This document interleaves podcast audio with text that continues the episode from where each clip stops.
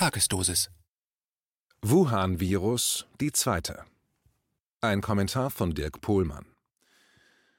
Das Virus SARS-CoV-2 und die Krankheit, die es auslöst, Covid-19, bestimmen nicht nur Ihren persönlichen Tagesablauf und Ihr Leben, sondern mittlerweile auch die Geopolitik. Sie dürfen sich sicher sein, dieser Zustand ist der Wahrheitsfindung nicht dienlich. Nüchtern betrachtet hat die deutsche Regierung im Vergleich zu Ländern wie Italien, Spanien, Frankreich oder den USA eine gute Bilanz vorzuweisen. Es gibt viel weniger Tote als in den genannten Ländern und unsere Intensivstationen sind nicht überflutet. Ebenfalls mutmachend, das Bundesverfassungsgericht ließ den Politikern die Leviten, die glauben, Grundrechte wie das Demonstrationsrecht gegen die staatlichen Maßnahmen durch eine Verordnung aushebeln zu können. Es hat am letzten Sonntag entschieden, dass zwei Verbote von Demonstrationen wegen Erlassen von Landesregierungen, die Versammlungen von mehr als zwei Personen komplett verbieten wollen, nicht mit dem Grundgesetz vereinbar sind. Daran änderte auch das Wutgeheul von Verfassungsgegnern im Berliner Tagesspiegel nichts, denen nach der höchstrichterlichen Widerlegung ihrer ebenso vehement vorgetragenen wie bedenklichen Fehleinschätzungen zur Rechtmäßigkeit der Demos nichts Besseres einfällt, als nachzutreten und vor einer angeblichen Querfront zu warnen, die dort demonstriert habe. Rechte, Antisemiten, Reichsbürger, man kennt diese ewig wiederkehrenden, impertinenten Beleidigungen der Medien, die ihre wachsende Bedeutungslosigkeit und schwindende Auflage so wenig ertragen wie ein verlassener Ehemann die Freiheit seiner misshandelten Frau. Es sind die gleichen Medien, die Journalisten wie Klaas Relotius mit Preisen auszeichneten, aber sehr getroffen reagieren, wenn ihr Versagen zu Verallgemeinerungsbegriffen wie Lügenpresse führt. Aber falls auf einer Demonstration auch Personen auftauchen, die zweifelhaft sind, haben sie kein Problem mit Verallgemeinerungen. Dann erbrechen sie sich in ihre Tastaturen, dass die Teilnehmer Querfront, Antisemiten, Neurechte, Abschaum seien. Sie urteilen so gern und so gerne harsch. Aber sie erfüllen ihre Aufgabe nicht. Und die wäre, zwischen den Subsystemen der Gesellschaft für einen Informationsfluss zu sorgen. Es gibt viel zu diskutieren. Sie wollen es einfach nicht anpacken. Viele wichtige Fragen sind immer noch ungelöst und haben unglaubliche Konsequenzen. Zum Beispiel, ist das Virus in der Natur entstanden, ganz ohne menschliches Zutun?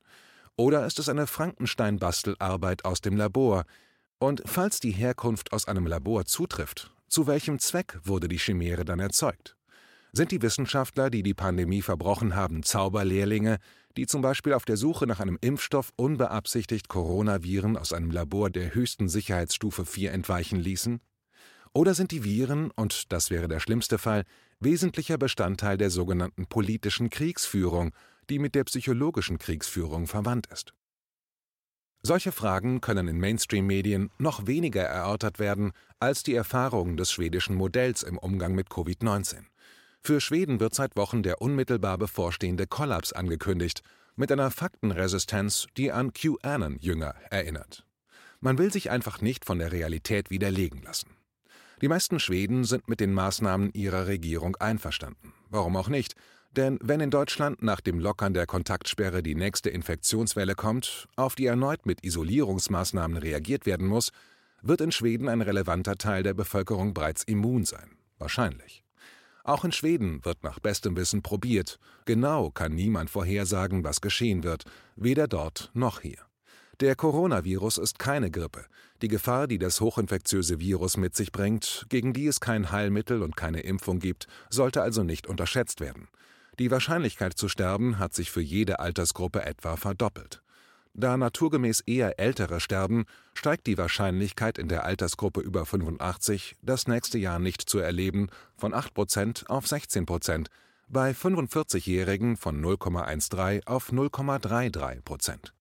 Die europäische Sterblichkeit, die in der Statistik Euromomo erfasst wird, ist mittlerweile deutlich angestiegen. Die allermeisten Wissenschaftler, so erfahren wir in den staatstragenden Medien, sind der Auffassung, dass das Virus natürlichen Ursprungs sei. Diese Einschätzung wird als wissenschaftlich bezeichnet, jede andere als Verschwörungstheorie.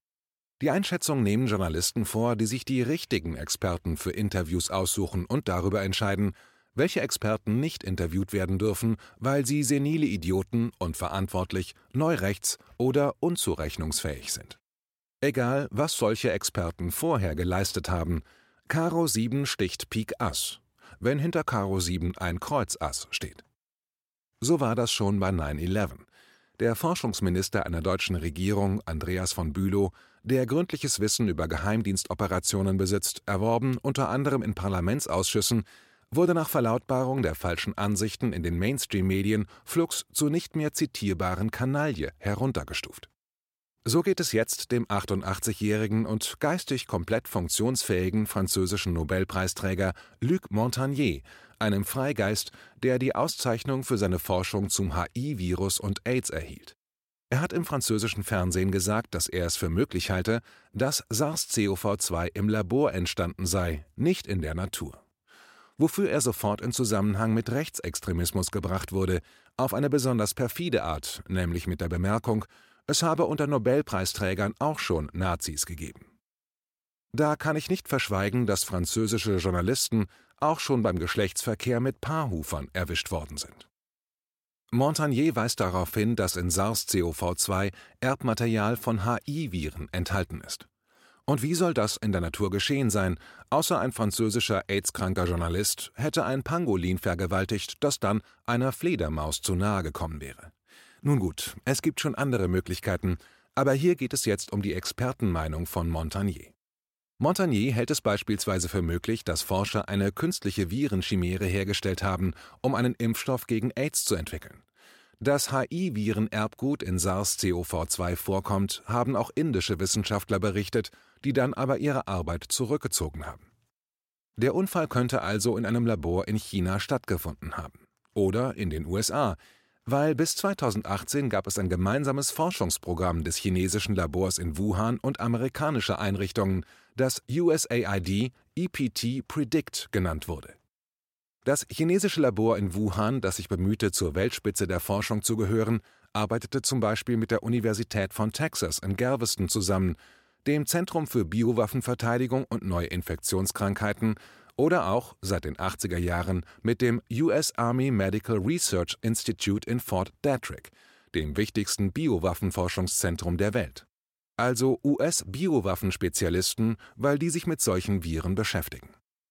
Es gibt eine Veröffentlichung aus dem Jahr 2015 in Nature, in der Vinnet Machinary von der Universität von North Carolina so eine Corona-Chimäre aus dem Labor beschreibt – Forscher haben ein Fledermausvirus mit einem Mausvirus kombiniert, das Lungengewebe angreift. Die Forscher verwendeten Zellen aus Fort Detrick und ein Fledermausvirus, das ihnen die chinesische Forscherin Shi Zhengli besorgt hatte, die in Südchina Fledermäuse auf neue Viren untersucht. Fledermäuse haben ein unglaubliches Immunsystem. Sie beherbergen viele Viren, an denen sie nicht erkranken, die aber in ihnen mutieren. Diese Eigenschaft als lebender Reaktor macht sie für Forscher so interessant. Die bekannteste Forscherin, die Fledermausviren untersucht, ist die Chinesin Shi Zhengli, die bereits 2002 das SARS-Virus der Epidemie von 2003 in einer Fledermaus entdeckt hatte, es aber erst 2005 zuordnen konnte. Als der Direktor des Labors in Wuhan Shi Zhengli am 30. Dezember anrief, um sie über das neu entdeckte Virus SARS-CoV-2 zu informieren, das offenbar von Mensch zu Mensch übertragen wurde, wollte seine Kollegin nicht an diese Möglichkeit glauben, denn wenn so ein Virus natürlich entstanden wäre, wäre das nur im subtropischen Südchina möglich, wo die untersuchten Hufeisennasenfledermäuse der Art Rhinolopus affinis, von der die bisherigen Coronaviren stammten, in Berghöhlen leben. Wuhan liegt im zentralchinesischen Flachland. Die Fledermäuse der betreffenden Art kommen dort gar nicht vor, genauso wenig wie die Schuppentiere, die in China fast ausgestorben sind. Und das Schuppentier, um das es bei den betreffenden Viren geht, ist das malaiische Schuppentier. Die Gruselgeschichten, dass Fledermäuse auf dem Markt in Wuhan verkauft wurden und dort von Fledermäusen auf Menschen übergesprungen ist, sind Fake News. Es gibt in der chinesischen Küche keine Fledermaussuppe. Die Aufnahmen einer Fledermaussuppe, die im Internet kursieren, stammen von der Südseeinsel Palau, die Bilder mit Schlangen und anderen Wildtieren von Märkten in Indonesien. Die These, dass das Virus vom Markt stamme, ist wackelig. Viel interessanter sind die Verwerfungen, die es vorher in den USA gegeben hat. Im Mai 2018 löste Donald Trump die Abteilung für weltweite Gesundheit im Weißen Haus auf. Alle Personen, die zukünftig mit Pandemien zu tun haben würden, wurden ausgetauscht. Trotz der bisher engen Zusammenarbeit von US-Wissenschaftlern mit ihren Kollegen in Wuhan entsandte die US-Regierung im Frühjahr 2018 US-Diplomaten, um das Labor in Wuhan zu besuchen. Diese Diplomaten, die keine Wissenschaftler waren, warnten dann in Botschaftsdepeschen vor Sicherheitsproblemen in dem Labor, die das Risiko einer weltweiten erneuten SARS-Pandemie möglich erscheinen ließen. Merkwürdig. Im September 2018 veröffentlichten der neue Gesundheitsminister Alex Azar und sein Stellvertreter, der Biowaffenexperte Robert Cadleck, die sich nicht nur mit Zitat vorsätzlichen Drohungen mit Biowaffenterrorismus beschäftigte, sondern außerdem auch natürlichen Krankheitsausbrüchen und Infektionskrankheiten, die unbeabsichtigt aus Labors in die Außenwelt gelangen. Zitat Ende. Also genau dem, was später geschehen würde. 2019 äußerte sich Azar besorgt über die Möglichkeit einer Pandemie. Von Januar 2019 an ließ Cadillac eine Reihe Übungen stattfinden, die Crimson Contagion genannt wurden. Sie beschäftigten sich mit dem Ausbruch einer Pandemie in China, es ging dabei um ein Lungenvirus, der in den USA zu einer halben Million Toten führte. Ab November warnte der US-Medizingeheimdienst NCMI vor einem Ausbruch in Wuhan, einem verhängnisvollen Ereignis, das bald geschehen würde. Man kann also guten Gewissens sagen, dass die USA exzellent vorbereitet waren. Aber es war ausgerechnet Azar, der die Gefahr der Pandemie wochenlang herunterspielte und von nur einigen Dutzend Fällen sprach. Es gibt also ein Missverhältnis zwischen der Beschäftigung mit der Gefahr von Biowaffenangriffen oder Pandemien und der unerklärlichen Untätigkeit der Trump-Regierung angesichts genau der Gefahr, auf die man sich vorbereitet hatte. Noch am 27. Februar kündigte Trump nach vielen anderen Fehlleistungen zu Covid-19 an, dass das Virus wie durch ein Wunder verschwinden werde. Bereits am 5. Januar hatte die WHO eine Notfallmeldung herausgegeben, eine Emergency Preparedness Response wegen des Ausbruchs einer bisher unbekannten Lungenkrankheit in China. Am 22. Januar hatte die WHO erklärt, dass diese Krankheit von Mensch zu Mensch übertragen wird. Einen Tag später wurde ein internationales Notfallkomitee gegründet, wegen des Ausbruchs der nunmehr Covid-19 genannten Virusepidemie in China. Es ist angesichts dieses Zeitablaufs unerklärlich, warum ausgerechnet die USA sich weigerten, der Notfallstrategie der WHO hinsichtlich der Eindämmung und Bekämpfung der Krankheit, der Isolierung von Erkrankten und von Massentests hinsichtlich Covid-19 zu folgen. Tests wurden in den USA so gut wie überhaupt nicht durchgeführt, während Südkorea, Japan oder Taiwan große Teile der Bevölkerung durchtesteten. Sehr erfolgreich. Sie bekamen die Pandemie schnell in den Griff. Alex Azar ist kein unbeschriebenes Blatt. Er war 2001 erst Leiter der Rechtsabteilung und dann stellvertretender Gesundheitsminister unter George W. Bush. Nach 9-11 spielten er und Cadillac eine wichtige Rolle dabei, die Untersuchung der Antragsangriffe gegen die Senatoren Tom Daschle und Patrick Leahy in die Irre zu führen. Beide Senatoren hatten sich zuerst geweigert, die Ermächtigungsgesetze des Patriot Act zu unterschreiben, änderten aber ihre Meinung, nachdem sie Briefe mit Milzbrandsporen erhalten hatten. Merkwürdig ist auch die nicht vorhandene mediale Aufbereitung von zwei wissenschaftlichen Arbeiten, die sich mit der Verbreitung des Virus beschäftigen. Beide teilen die über 50 bekannten Subtypen des SARS-CoV-2-Virus in verwandte Gruppen ein. Die eine Arbeit in fünf Typen, die andere in drei. Beide kommen zu dem Ergebnis, dass es nur einen Ausbruchsort gibt, an dem alle Subtypen vorkommen, die USA. Bei der Arbeit, die von fünf Haplotypen des Virus ausgeht, ist in China nur ein Subtyp vorhanden, außerdem nur noch in einem einzigen Patienten ein zweiter Subtyp. Normalerweise ist die größte genetische Variation ein Indiz für den Ursprung eines Lebewesens oder Virus. Man könnte also auf den Gedanken kommen, dass die monatelange, überaus erstaunliche Inaktivität der USA beim Testen der Bevölkerung bis Mitte März damit zusammenhing, dass man überhaupt kein Interesse daran hatte, herauszubekommen, wie viele Personen in den USA schon betroffen waren, und kein Interesse, eine Datenlage zu schaffen, die eine gute Analyse der Verbreitung ermöglichen würde.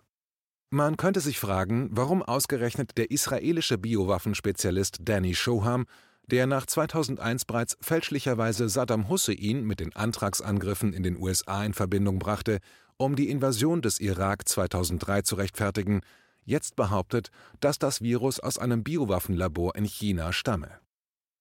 Man könnte sich fragen, warum in den USA eine Kampagne in Fox News und anderen rechten Medien begonnen hat, China für den Ausbruch von Covid-19 verantwortlich zu machen, so wie man vor der Invasion des Irak versuchte, Saddam Hussein in Verbindung mit Nuklear-, Bio- und Chemiewaffen zu bringen.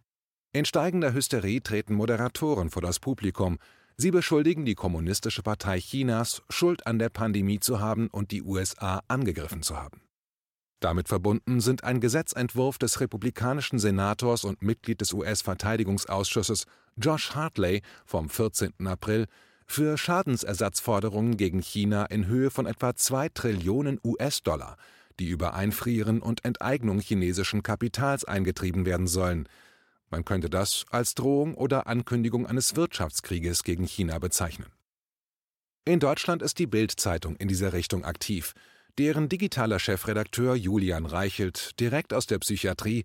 Nein, das ist ein Irrtum, er benimmt sich nur so, einen Brief an Xi Jinping geschrieben hat, in dem er dem chinesischen Präsidenten auch auf Chinesisch mal so richtig den Marsch bläst und ihm klarmacht, was für ein mieser Hund er ist, in einem Nimm dies Tonfall, den unverschämt zu nennen eine Untertreibung wäre.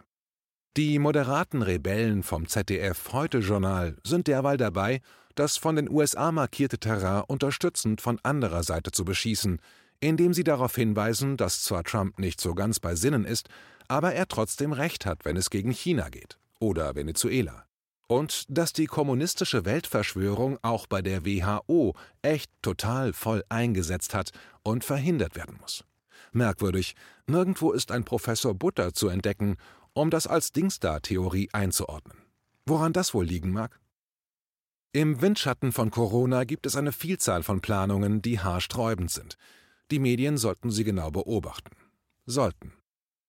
Es ist hilfreich, auch in der Frage der Pandemie, ihres Ursprungs und ihrer Nutzung, eine Analyse von Dirk Müller im Hinterkopf zu behalten. Angesichts des Aufstiegs Chinas zur Weltmacht Nummer eins haben die USA, die die einzige Supermacht bleiben will, nur zwei Möglichkeiten, das zu verhindern. Erstens Krieg. Zweitens Wirtschaftskrieg. Diese Feststellung ist schlicht, ergreifend und schlicht und ergreifend wahr. Denken Sie daran, es hilft beim Einordnen. Da Trump einerseits nicht zum Schießkrieg neigt, es andererseits aber auch nicht so mit der Wahrheit hat und als Geschäftsmann und Politiker ein schlimmer Finger ist, sollten wir uns auf den Fall 2 einstellen. Aber rechnen Sie nicht damit, dass Sie darüber oder über die Herkunft des Coronavirus oder die Pandemielage in Schweden im Vergleich zu Deutschland in der ersten Reihe aufgeklärt werden, dass sie dort die Wahrheit erfahren werden, interesselos und jenseits aller Politik. Rechnen Sie damit, dass Julian Reichelt überall ist und die NATO ihr Freund sein möchte. Hatte nicht Elmar Thewesen die ZDF-Zuschauer bereits letztes Jahr ganz im Sinne von Dirk Müller darüber aufgeklärt, dass, Zitat, der Krieg mit China unvermeidlich, Zitat Ende sei? Was ihm General Ben Hodges, der ehemalige Kommandeur der US Army Europe, ins allzeit bereite Mikrofon diktierte. Man könnte sich wünschen, dass angesichts eines weltweit grasierenden Virus alle Regierungen einfach die Möglichkeit nutzen, Gemeinsamkeit aufzubauen, guten Willens zusammenzuarbeiten, Vertrauen aufzubauen, das auch später noch Bestand hat, so wie es viele Menschen mit ihren Bekannten und Freunden in der Notlage tun. Der Mensch ist so, aber nicht Machtpolitiker. Dazu bräuchte es Staatsmänner vom Format eines Michael Gorbatschow, Willy Brandt oder Olof Palme nicht die jetzigen Verwalter des Westens, die beleidigt sind, wenn China oder Russland statt der EU, die angesichts der Bedrohung desertiert ist, betroffene europäische Nationen mit Hilfsgütern unterstützen.